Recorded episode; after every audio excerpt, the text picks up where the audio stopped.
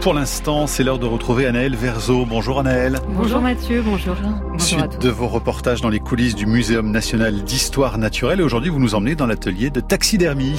Oui, et il faut savoir qu'au muséum, les 8 millions d'animaux naturalisés, c'est-à-dire empaillés, sont entreposés dans la zoothèque en attendant d'être sortis pour des ateliers pédagogiques. Et ces animaux, c'est dans l'atelier de Justine qu'on les fabrique. Taxi veut dire déranger ou bouger la peau. Ensuite, dermi veut dire la peau. Ah bah voilà, hangar taxe. Hangar taxe, c'est là. On déplane l'animal, on traite la peau. C'est les dessous là, hein c'est pas pour le public ça Non. Et puis, on lui donne la vie. Bonjour. C'est étonnant ce hangar là. hein. c'est étonnant, ouais, comme espace. Ouais, ouais. Oui, vous êtes complètement coupé du monde, Ouais. même du monde du musée. Ouais, c'est ça, ouais.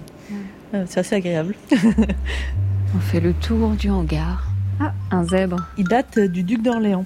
Une énorme tortue juste au-dessus de nous. Ouais, c'est une tortue lutte. Des rhinocéros, un hippopotame. C'est étonnant de voir tous ces animaux disposés dans un hangar. Ça fait un peu comme euh, le hall d'une gare. Oui, c'est ça. Ils sont tous là à attendre qu'il se passe quelque chose.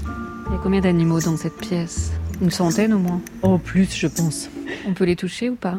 Alors, en général, on évite. Ça abîme énormément le, le poil. Et comme l'animal ben, est mort quand même, le poil va pas se régénérer. En attendant de pouvoir les traiter, les animaux, donc euh, si on les laisse à l'air libre, ils s'abîment. Donc on a, euh, Ah, vous ouvrez un grand coffre. Voilà, on a Un plein bac, de euh, congélateurs coffres. C'est vraiment un, un grand bac de congélation. Et puis là, il y a quoi? C'est un écureuil Oui, c'est un écureuil, ouais, ouais, ouais. Et ces animaux sont morts comment?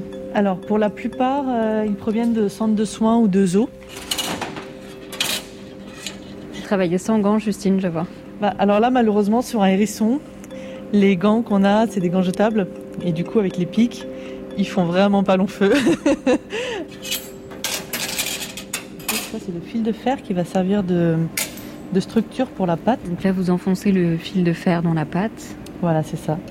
Là, vous entourez la pâte et le fil de fer Voilà. avec cette fibre de bois. Alors, même si la peau est élastique, faut veiller à ne pas en mettre trop parce que sinon, ça fait des animaux qui sont tout bouboules et tout bouffis.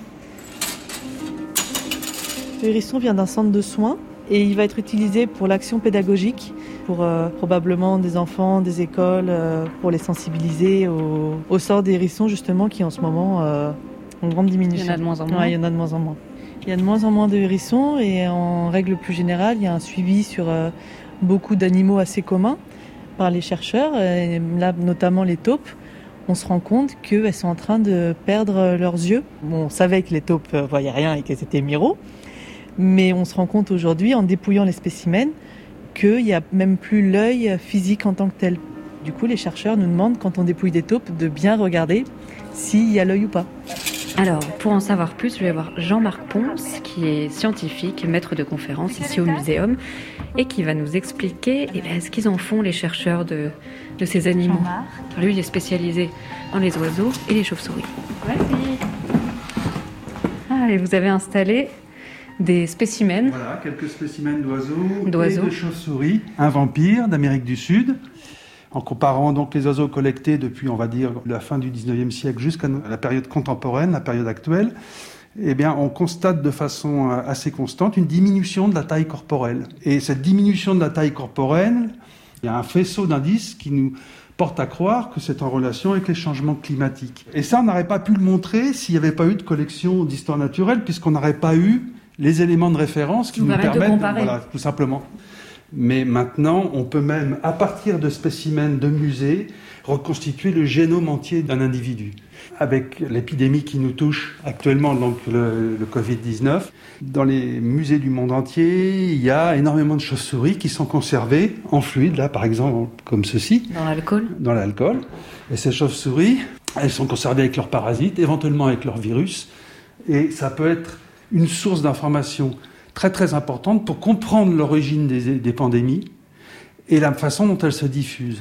Et là, on essaye actuellement justement, là, enfin, au muséum, de travailler dans ce sens-là avec d'autres musées européens pour rendre, disons, les collections plus accessibles à la communauté des chercheurs de façon générale, essayer de voir comment on pourrait la valoriser pour tirer des informations dans le cadre justement des pandémies qui... Bon là, on, on est au milieu encore d'une pandémie qui est grave, mais on a des bonnes raisons de penser qu'il y en aura probablement d'autres qui vont survenir à l'avenir, parce que les mêmes causes produisent les mêmes effets.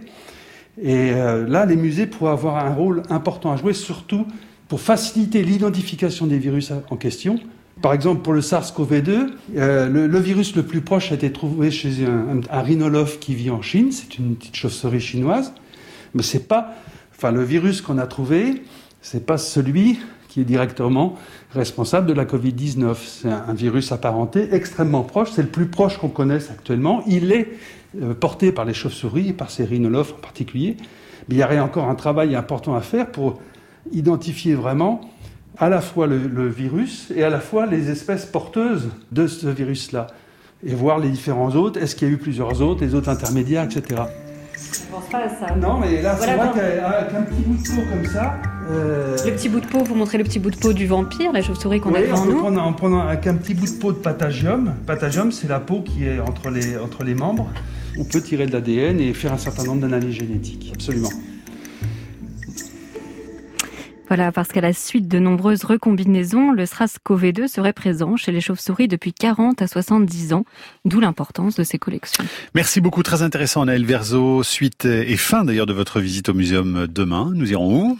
Nous irons visiter la collection des herbiers. France Inter.